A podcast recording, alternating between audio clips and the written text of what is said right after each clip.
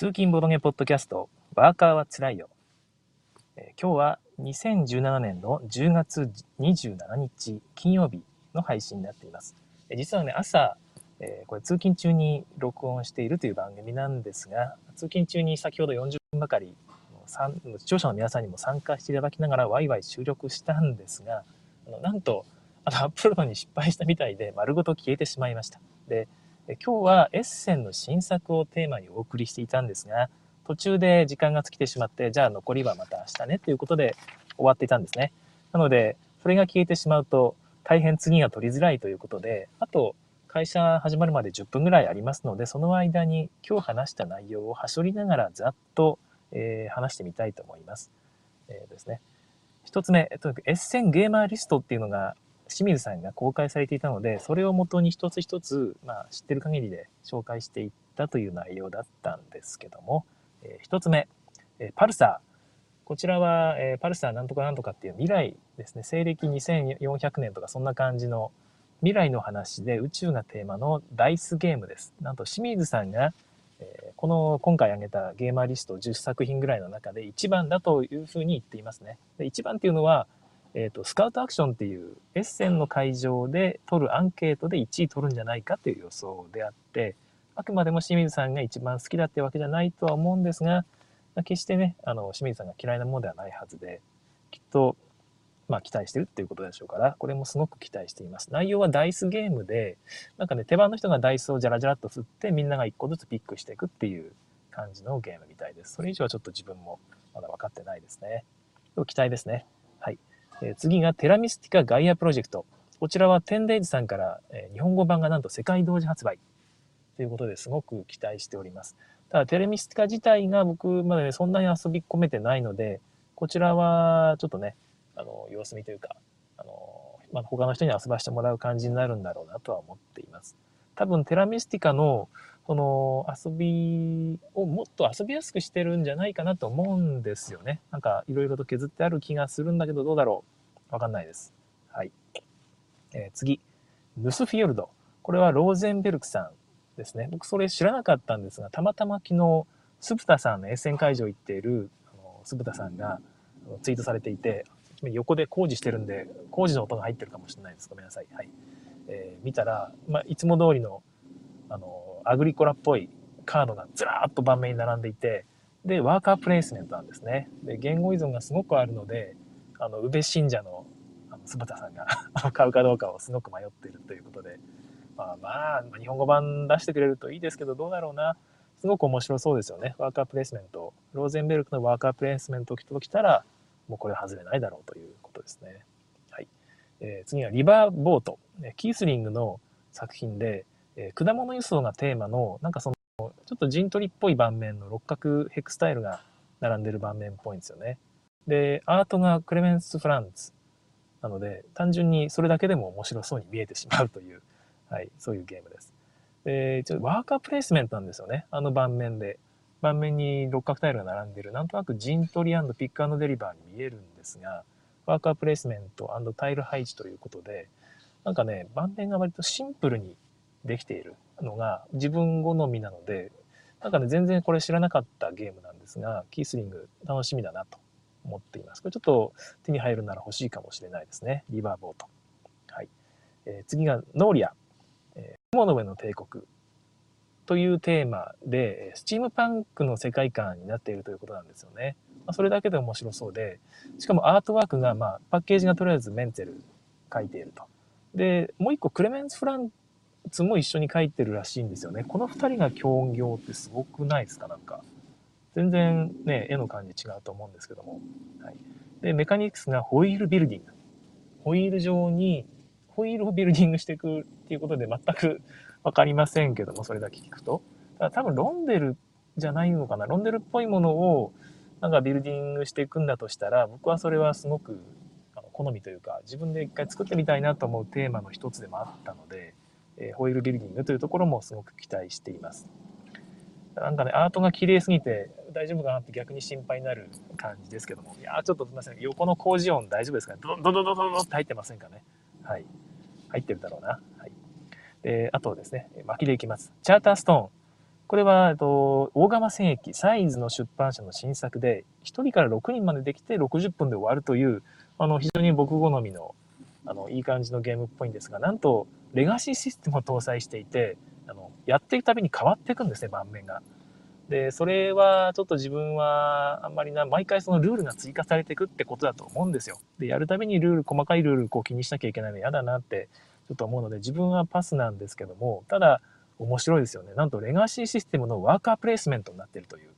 で、12回キャンペーンをやって終わりということなんですが、まあ、12回ってね、相当遊び込んでますよね。普通に考えたら。同じゲーム12回やったことありますか？皆さん。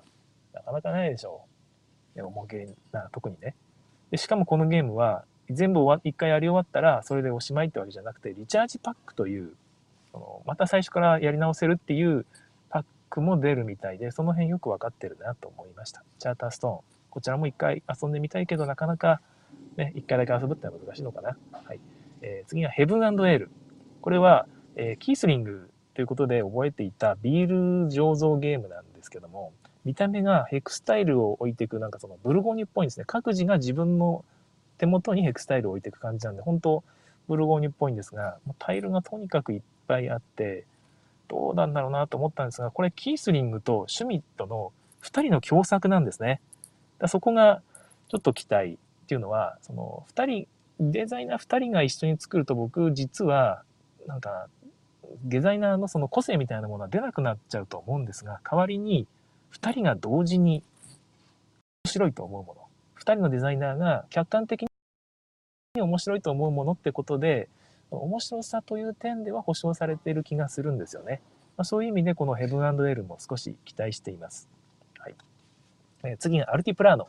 名前だけ聞くと何だろうと思うんですが、パッケージ見ると、ああ、これかと。あの、アルパカがデカデカと書かれている。でしかも絵が、えー、クレメンツ・フランツですね。はい。えーと、ちなみにリバーポート、ノーリア、どっちもね、クレメンス・フランツが出てきて、またもやクレメンス・フランツなんですが、こういうの人のアルパカがドカンと書いてあるゲームなんですよね。で、テーマが、えっ、ー、と、まあ、羊毛を削ってやったり、なんか、なんかいろいろとこの資材を運んだりとかっていうことをするみたいで、テーマ的には僕は好きなんですけども、え、デザイナーがストックハウゼンで、またオルレアンと一緒のバックビルドなんですね。で僕ちょっとあの、オルレアンのバックビルドがちょっとあんまり性に合わなかったもので、まあ、面白いと思うんですけども、ちょっとこれはどうなんだろうなと思っているところです。一回遊んでみたいですね。はい。で次、オーティス。オーティスは自分は面白そうだと思って、日本で予約開始してますから、ちょっと買う前にルール読んでみたんですが、深海に自分の潜水士を6人雇って潜らしていくっていうゲームですよね。で、潜水士タイルを6枚縦に並べると。で、下の方にいる潜水士ほど深いところにいるっていう意味合いになるんですが、そこの方にあるお宝を取るために、まあ、潜水士を一番深いところの潜水士に「お前あのお宝取ってこい」っつって命令すると取ってきて一番上にその潜水士が再配置される他の潜水士タイルは一つ下に潜るという感じでぐるぐる回っていくんですねで、えー、潜水士の位置とお宝の位置をうまく合わせてとと効率よく取れるんだよという感じみたいなんですが僕こういうゲーム全然嫌いじゃなくて好きなんですけどちょっとインタラクションが弱めに感じていてルール読んだ限りですけども一緒に遊ぶメンツはもうちょっとインタラクションを求めてるんですよね。そういう意味で自分はちょっと様子見です。やったらね絶対面白いんですけどね。はい、えー、次はガンジスの反応こちらはえー、すごく面白そうです。えブラント夫妻で、フッフフレンズということで、ピーフラワーのしかりなんですが、相性いいんですよね。えー、フッフフレンズと。ごめんなさい、ちょっと巻きでだいぶ喋ってます。えー、で、こちら、タイルっていうか盤面がなんとなくそのグラスロードにちょっと似ていて、えー、それだけで面白そうと思いました。はい。そんだけですね。えー、ちょっと、これ今予約受付中で僕買おうかどうかすごく迷っているところです。多分買っちゃうかな。はい。予約しようと思います。えー、次が、えー、クランズ・オブ・カレドニア。ですね。えー、リソース変換と、えー、生産、なんかね、資源の生産、そして陣取りっていう複数の要素がうまくなんかね、短時間に収まっていると。で、1人で回すべて4人までで、1人当たり30分ってことで、割とね、コンパクトにこれだけの要素をまとめたっていうのはなかなかいいんじゃないかなと。で、すでにもうキックスターターなんで遊んでる方がいらっしゃるんですが、なかなか評判が良いと。で、ちなみに、クレメンス・フランツです。この人ね、ほんとすごいですよね。で、これすごいちょっと欲しいなと思ったら、えっ、ー、とね、えー、天然さんから出るということで先ほど収録した時にもう消えちゃいましたけどね、収録内容が、えー、教えていただきました。はい、これ楽しみです。えー、次がマーリン。これ、フェルトとリーネックの作品なんですが、フェルトは僕最近は複雑すぎてちょっとトゥーマッチ感。リーネックは地味すぎてちょっと物足りない感というところで、フェルトとリーネックの2人が組んだら一体どうなるのかちょっとわからないですね。え内容はダイスゲーム。で、さらにそれにロンデルを足しているということで、盤面が丸い感じのボードになっています。まあ、まあ、ボード自体が丸いわけじゃないんですが、丸い盤面になっていて、コマがあのぐるぐる回るんですね。それが、えロンデルになってるみたいですね。そこをどうしていくかなんですが、盤面見ると、あの、ライスラ、えフェルトのライスラを思い出させるその複雑さがなんとなく感じられて微妙かなと思っています。はいえー、サンタマリア。サンタマリアは僕は知りません。えー、ゲンテス。ゲンテスは、ちょっとね、えっ、ー、と、遊んだんですが面白かったです。すごく面白かったんですが、あれですね、え、ちょっと難しいなと思ったところです。さすがに10分では最後までいきませんね。また明日じゃあ、ゲンテスからあのスタートしていきたいと思います。えー、続きまた明日お楽しみに。これから僕は仕事でございます。えー、通勤中にこれを聞いている方は、一緒に頑張りましょう。僕はこの後会社帰りにゲーム会があります。えー、すごく楽しみにしています。帰り帰りにね、ゲーム会があると、と仕事もやる気出ますよね。はい、仕事帰りにこれを聞いてらっしゃる方はお仕事お疲れ様でございました。それでは次の更新を楽しみに待っていてください。今日はご視聴ありがとうございました。